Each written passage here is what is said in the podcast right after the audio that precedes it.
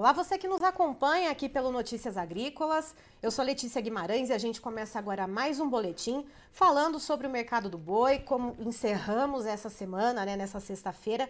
E quem está aqui com a gente para falar sobre esse assunto é o Caio Junqueira, que é analista de mercado da Cross Investimentos. Seja muito bem-vindo, Caio. Oi, Letícia, obrigado, um bom dia a todos aí. É sempre um prazer estar participando das entrevistas aí com o pessoal, vai, com Notícias Agrícolas. Caio, a gente uh, encerrou o mês de agosto né, com um recorde de exportações de carne bovina. Uh, esse dado, ele traz algum sentimento né, para o mercado uh, de melhora, de um novo cenário? Porque a gente veio de algumas semanas com escalas alongadas, com preços um pouco mais baixos. Como que a gente está vendo agora esse início de setembro? Olha, Letícia, a, a gente veio aí de um, ao, ao, na, na, verdade, a gente veio de um ano de muito mais oferta, de muito mais é, disponibilidade de carcaça pronta vindo até o mercado. Né? Então, 2022 até agora está sendo marcado é, por, por, uma oferta um pouco mais abundante, eu diria, é, de carcaça pronta, seja ela vaca, novilha, é, boi e, consequentemente, você tem uma oferta maior de bezerro, uma oferta maior de boi magro, e isso traz uma reposição é, mais tranquila, né, é, para quem está ali na, em termos de, de terminação do animal. Então, a gente tem um 2022 é, bem mais ofertado é, dessa carcaça. Esse é um ponto que a gente já carrega, a gente já vem trazendo isso nas, nas entrevistas e nas análises próprio aplicativo AgroBrasil vem nos dando esses dados que em 2022 está bem mais carregado dessa carcaça pronta. É, esses dois últimos meses, é, bem dizer, em agosto, julho, junho, julho e agosto, é, a gente teve uma, uma, uma, uma acentuada aí nessa oferta, né? a oferta ficou um pouco mais abundante em termos é, de animais prontos aí, oriundos de confinamento, e isso trouxe é, uma necessidade dos grandes confinadores com receio de ficar sem o local ideal para fazer o seu abate. E o local ideal para fazer o seu abate são grandes indústrias é, que tenham talvez a, a habilitação para a China. Então, os grandes confinadores eles precisam ter uma programação um pouco mais alongada, ele não pode ficar vendendo o boi é, toda semana, está indo no mercado negociar, então eles fazem uma programação mais ou menos ao longo do mês e o que aconteceu principalmente em agosto foi o que a gente chama de reserva de escala. Então, a gente do dia para a noite se deparou com, uma, com reservas de escalas que rompiam 30 dias, que iam além de 20 dias. Isso colocou uma dinâmica, uma pressão extra é, no animal, né, no preço da arroba, isso a nível nacional. A gente tem, a gente tem alguns pontos, né, alguns estados que são grandes confinadores, que são o estado de São Paulo, Goiás e o sul do MT. É óbvio que a gente tem o Triângulo Mineiro, tem uma, uma região aqui no, no Mato Grosso do Sul que confina bastante, a gente tem o Paraná, que tem alguns polos aí de bons confinamentos, mas esses três estados e essas regiões que eu citei são regiões de grandes confinamentos, então a gente encontra confinamentos aí com estático de mais de 30 mil boi, 40 mil boi, 60 mil boi, que é o caso, e esses confinamentos estavam desovando esses animais ao longo aí de agosto, e colocar algumas indústrias numa situação extremamente confortável, uma vez que você tem uma programação de saída desses animais já previamente escaladas dentro, dentro do frigorífico. Isso trouxe uma pressão extra, né, que a gente sentiu aí dentro de agosto e, e, e trouxe e levou as cotações aí, a gente levar São Paulo como base para essa análise, levou São Paulo aí a um patamar de registro efetivo dentro do aplicativo AgroBrasil de 280 reais. Levou também um patamar de, de registros efetivos para boi China dentro do estado de São Paulo de 290 reais. Então nós tivemos realmente um vale nessas cotações que aconteceram não só dentro do estado de São Paulo, mas também em Brasil afora, que foi, foi cravado aí dentro do mês de agosto. O que a gente está olhando agora, é, entrando aí dentro do mês de setembro, é que esse vale de cotações começam a ficar para trás, né? A gente tem aí um vale de cotação que já ficou para trás, a gente começa a galgar, a gente começa a ver que as, que as grandes é, indústrias começam a ir atrás aí dos animais. Lembrando que um ou dois meses atrás ela não tinha essa necessidade de ir atrás dos animais, porque os animais estavam indo para ela, em cima desse fator que eu contei para vocês, dos grandes confinadores que têm que se alocar aí, né, têm que fazer as suas programações. E agora o sentimento que a gente tem é que as indústrias estão começando a se mexer aí atrás dos, é, dos lotes prontos, é, perguntando para o pecuarista o que, que tem, o que, que deixa de ter. Então a gente sente que de agora para frente a princípio, a oferta está sendo um pouco menor, tanto é que a indústria começa a se movimentar aí atrás. Então, a gente vê é, novos preços já acontecendo, a gente já viu o preço de boi comum já sendo negociado, sendo registrado dentro do aplicativo de 300 reais, a gente já viu o boi China sendo negociado também de 305 reais, então quer dizer, a gente vê que o vale ficou para trás, que a gente começa a galgar novos preços, né, a levantar um pouco a cabeça, mas ainda num horizonte que as escalas são confortáveis, né? A gente pega o mapa de escala, o termômetro de escala que o aplicativo AgroBrasil gera é, quase que a cada uma hora ou a cada duas horas, conforme ele faz a captação de negócio, e a gente ainda pega uma escala média ainda acima de 10 dias. Então, a gente tem um horizonte melhor, a gente tem uma leve melhora em preços, é, mas ainda tem aí um, um, longo caminho pela frente, que são essas escalas ainda bem confortáveis para as indústrias. O Caio, em relação à oferta, em relação a preço, uh, perdão, essa semana o IBGE trouxe informações a respeito dos abates, né, as trimestrais uh, de abates. Eu estou com a tela aberta aqui na, a respeito da carne bovina. É, o segundo trimestre de 2022 uh, ah, teve um aumento né, de 5,7% frente ao primeiro trimestre. Uh, esse aumento nos abates ajudou a contribuir com essa pressão de baixa nos preços que a gente viu? Sem dúvida, Letícia. É, é, é a introdução que, que eu acabei de fazer na, na entrevista. Né? A gente vem já nessa sequência é, de mais abates desde o começo do ano. Até o aplicativo hoje mesmo, AgroBrasil, é, soltou um comparativo de escalas médias do segundo semestre. É, 2022 a gente está com dois meses só, né? A gente tem agosto, setembro, mas se a gente olhar um comparativo entre 2022, 2021, 2020, 2019, desde quando o aplicativo existe e faz essas coletas, é, você tem uma escala média de pelo menos 6, 7 dias acima da escala média desses outros, desses outros anos. Então, indica realmente que a gente está com um acréscimo de abate, indica realmente que a gente está numa reversão do ciclo, né? O ciclo pecuário, ele, esse ano ele ficou muito claro, essa inversão do ciclo, desde o começo do ano, e a gente vem nessa tecla mesmo, que a gente está com mais oferta de animal, de carcaça pronta a vir o mercado. Então, assim, por mais que agora nós estamos falando de uma leve melhora, uma, de uma despiora do cenário, em termos de oferta, a gente ainda vem com um cenário de escalas compridas, que consequentemente são oriundas de mais oferta, de mais abate, igual o IBGE está soltando aí. Então, realmente, a gente vem num ano, 2022 está marcado, para mim, muito bem marcado, que a gente está num ano de mais oferta, de uma oferta um pouco mais abundante, que caracteriza bem essa virada de ciclo aí, né? Então, aparentemente, né, pensando nessa questão das escalas, né, que você falou que agora os frigoríficos estão começando né, a ir atrás dos animais, aparentemente aquela queda de braço que a gente estava vendo entre pecuaristas e, e, e indústrias, né, parece que está se arrefecendo um pouco, Caio? Sem dúvida, eu acho que se a gente partir de um, de um dia zero, né, hoje sendo como D zero, e, e, traçar uma linha de tempo até o final do ano, eu acredito que a gente ainda passa por boas ofertas, mas a tendência é que essa oferta vá se arrefecendo, porque você não tem a ajuda da oferta do animal de pasto.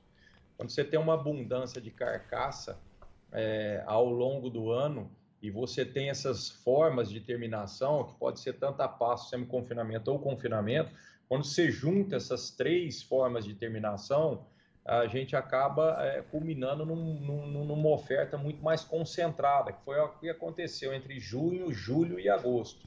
De agora para frente, se a gente considerar D0 até 31 de, de, de dezembro, a gente tira o peso dessa saída dessa carcaça pronta que ela é terminada em cima do pasto. Então você tem você tem um, um componente a menos para ser ofertado para terminar essa carcaça e você tem também um componente do boi de semi-confinamento também pegando menos eficiência no ganho, porque os passos agora começam a ficar bem mais, é, é, bem menos nutritivos. Então você tem ganhos que começam a ficar para trás. Então você vai ficando é, muito, o frigorífico fica bem, é, bem exclusivo em cima da oferta de boi de confinamento. Então são, são, são ferramentas é, o pasto e o semi-confinamento que passam a dar menos peso na composição dessa oferta. Então, de agora até o final de, de dezembro, a gente ainda provavelmente ainda vai carregar uma oferta um pouco maior se comparada aos outros anos, mas ela é uma oferta que tendência, teoricamente tende a ser menor, tende a começar a diminuir até o final do ano e deve entrar janeiro e fevereiro aí, talvez o, os três primeiros semestres aí de 2023, provavelmente com ofertas ainda menor, né? Então a gente deve terminar o ano é, numa curva de preço provavelmente ascendente, sem grandes explosões, mas saindo do vale, talvez tentando até um 320, e deve entrar 2023 é, ainda exclusivo nessa oferta migratória do final do coxo para o começo do, do, do pasto, provavelmente com bons preços acontecendo nesse patamar de preço que a gente citou agora. E Caio, a gente chega nessa sexta-feira, essa, essa semana, né? A gente teve um feriado na quarta-feira. Uh, isso atrapalhou de alguma maneira as negociações? Como que a gente teve essa dinâmica de mercado durante essa semana que teve aí o 7 de setembro? É, a quarta-feira, é, é, para gente que está aqui no, no, atrás das cortinas aqui no, no, no aplicativo, né, no AgroBrasil, é, a gente vê que a quarta-feira ela é marcada, é, já, é, já é um jargão aqui do próprio, do próprio escritório, que a quarta-feira é o dia de se negociar boi. Então, como a quarta-feira foi um feriado, a gente teve um dia um pouco mais atípico na terça-feira em termos de volume e na quinta-feira também um pouco mais atípico também em termos de volume de registro. Então, a quarta-feira foi um feriado realmente, mas eu não vi, eu não achei que, que mudou tanto a dinâmica da negociação da semana. Eu, para mim, o que mudou mais a negociação da semana são animais é assim, o que marcou mais ao longo dessa semana e já a finalização da semana passada foi que animais escalados em algumas indústrias sem preços começam a ter uma briga um pouco maior. O pecuarista talvez tirando esse animal da escala porque está sem preço, ou talvez pedindo já um preço num patamar bem mais alto que o animal dele já está escalado. Então, o que a gente está vendo realmente é que mudou é, é, o horizonte aí, que era um horizonte de baixa parece que mudou para um horizonte de alta é, ao, longo, ao longo dessas duas semanas, essa semana e a metade da semana passada. Né? Então a gente, o mais importante aí para nós que tem que ficar é que o, parece que o, o, pior já passou e que agora o mercado, apesar de ainda ter boas escalas, galga realmente novos preços ou preços que, que a gente já via aí há 40, 50 dias atrás, parece que a gente está começando a ver uma sondagem de uma possível negociação no animal 305, talvez um animal de 310. É óbvio que você precisa ter volume, é óbvio, é óbvio que você precisa ter qualidade, é óbvio que você precisa ter distância também, e é óbvio também que você precisa ter um bom relacionamento com essa indústria, né? Mas esses negócios já começam a entrar no radar, realmente colocando uma, um, uma linha de horizonte, é, pelo menos de mais otimismo aí para o mercado da roupa agora. E Caio, a gente falou de oferta, agora falando um pouco de demanda, né? A gente encerrou o mês de agosto com um recorde de exportação. Uh, temos aí o Auxílio Brasil, né, de 600 reais. Temos esse período eleitoral que faz uh, uma circulação aí de dinheiro, né, né, em torno da população. Estamos num começo de mês que sazonalmente a gente tem a entrada da massa salarial. Uh, isso está também ajudando a contribuir, né? Está contribuindo, perdão, uh, com essa nova perspectiva, com esse novo sentimento de mercado? É, eu acho que principalmente, Letícia, a parte do mercado interno. O mês passado é, ainda foi um mês é, onde o mercado interno sofreu, né? É, nós tivemos sucessivas baixas nos subprodutos, sebo, couro, é, farinha de osso. Então, nós tivemos alguns subprodutos que sofreram demais entre julho e agosto, em termos de preço e agora, um, agora começam a ter também um, um, uma retomada de preço. Coincidentemente, é, já tem aí um mês que, o, que, o, que esse auxílio, auxílio salarial, é, auxílio né, né do governo é, já está circulando, agora nós vamos passar para o segundo mês e aparentemente parece que o, que o atacado começa a ter esse efeito já desse, desse seguro, desse, desses 600 reais a mais aí para a população. Então parece que nós vamos ter uma melhora sim no contexto aí do mercado interno. Afinal de contas, a gente, a gente ter uma boa exportação é muito bom, a gente ter bons volumes é realmente é, é, um, é um colchão, é um breque uma possível baixa, um acelerador uma possível alta, mas o grande filé mesmo ainda são 70, 65 a 70% de tudo que se produz ainda fica dentro do Brasil. Então, a grande, a grande motriz aí que, que daria um ânimo realmente que a gente acha que é um, um, é uma adrenalina na veia do consumo realmente ao mercado interno. Então, se o mercado interno melhorar, a gente desenha uma leve melhora aí até o final do ano, realmente a gente pode surtir isso, pode surfar isso de, de, uma maneira é, mais gratificante do que ter aí uma, uma exportação relevante igual nós tivemos esse mês. Então a gente tem essa perspectiva para o mercado interno. E continuando sobre o mercado externo, né, além desse recorde de agosto, a gente tem na China uh, programado né, agora para os próximos meses a Golden Week, né, uma, semana, um, né, uma semana toda aí, uh, de feriado. Existe um horizonte né, da, das exportações continuarem com bom ritmo? Ou a gente teve esse pico agora em agosto e aí agora então os mercados uh, para exportação devem dar uma arrefecida, Caio? Então, a gente precisa dividir bem né, essa pizza é, da exportação nossa, né, que é o share do que a gente exporta. É, a gente vem acreditando que, a, que vai existir uma estabilização em consumo a curto prazo na China, aí talvez para 2023. É óbvio que de a médio a longo prazo, aí nós estamos falando de 20 anos, isso é sempre crescente, mas a gente tem algumas estabilizações, a gente acredita que, que a gente deva passar por isso ao longo de 2023. Então, é, repercussão em, em, em, menos agressividade em preços, em menos agressividade em termos de consumo e demanda na China, isso a gente está desenhando. É, e a gente precisa dividir bem o que está acontecendo nessa parte é, de exportação. É óbvio que a China é o carro-chefe, a China ainda leva aí quase 70% de tudo que a gente exporta, mas esse mês, apesar da gente ter batido o recorde de exportação, a China diminui em comparação com outros meses. Então, o que a gente teve foi que o share dessa exportação entraram alguns outros países para elevar esse volume exportado e a China já começou a tirar o pé. A gente precisa lembrar também que os três últimos anos a China tira muito o pé de forma agressiva esses três, esses três últimos meses de an dos anos, né? Foi assim em 2021, 2020 e 2019. 2022 a gente não sabe ainda, mas foi assim nesses três últimos anos. Pode ser que aconteça é, esse ano também. Então a gente precisa, precisa, lembrar que, apesar de a gente ter batido recorde agora é, em agosto, a China já diminuiu o volume dela, o que eu acho até sadio. Eu acho muito ruim a gente ter todos os ovos numa cesta só, que é o caso que a gente que acontece com a China. Então é muito sadio que as grandes empresas procurem outros mercados para tirar um pouco essa dependência que a gente tem da China. Então foi um bom mês, um mês de recorde, impressionante, a gente não tinha visto isso, mas a China já dá sinal de, de diminuição de volume, mas o lado positivo é que a gente consegue direcionar o que não estava indo para a China para outros países, bater um recorde de exportação. Então, são duas são duas análises bem antagônicas. Uma é para ficar bem esperto com a China aí, porque a gente ainda está muito dependente. A outra parte boa é que as indústrias estão conseguindo manter o ritmo e até acelerar esse ritmo de exportação, achando outros destinos, né? E Caio, a gente tem uma pergunta no YouTube de um internauta que está nos acompanhando aqui.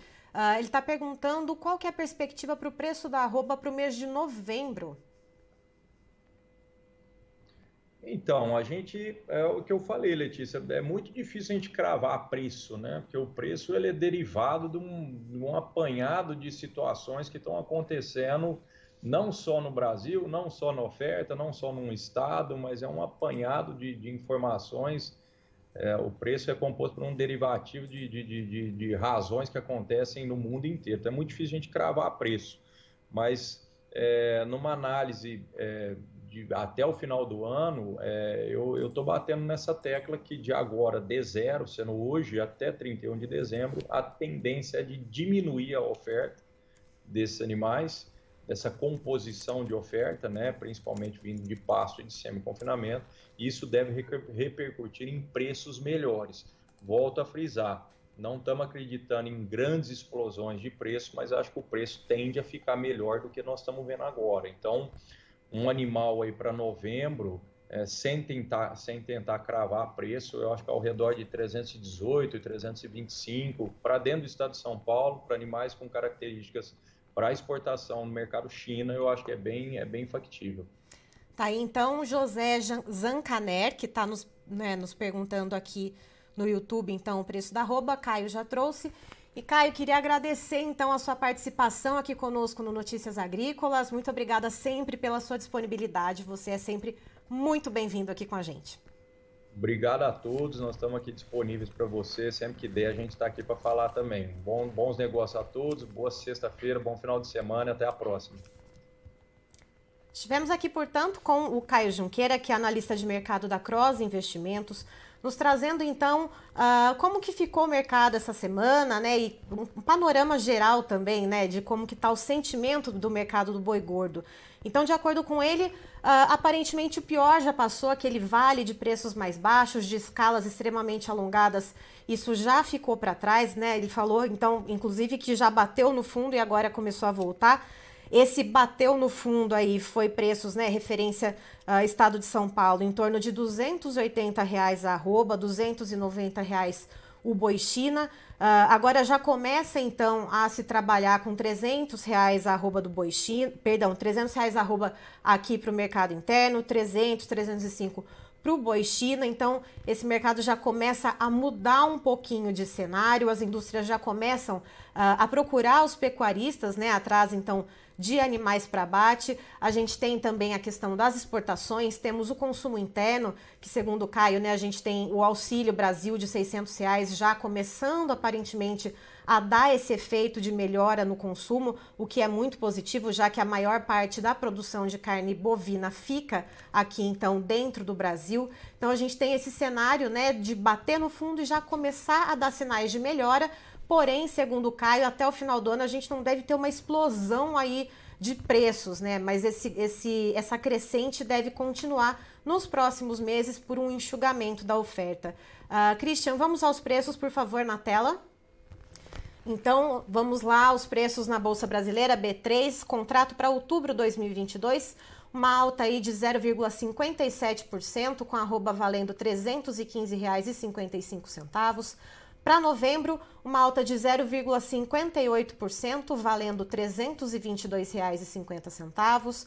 Uma alta, então, de 0,28% para dezembro desse ano, com um valor de 322 reais. E a referência para o CPEA, para o boi gordo, é de um aumento de 1% com preço de 307 reais arroba. Eu encerro por aqui, daqui a pouquinho tem mais informações para você. Notícias Agrícolas 25 anos ao lado do produtor rural. Se inscreva em nossas mídias sociais. No Facebook, Notícias Agrícolas. No Instagram, arroba Notícias Agrícolas. E em nosso Twitter, arroba Norteagri. E para não perder nenhum vídeo, não se esqueça de nos acompanhar no YouTube e na Twitch, Notícias Agrícolas Oficial.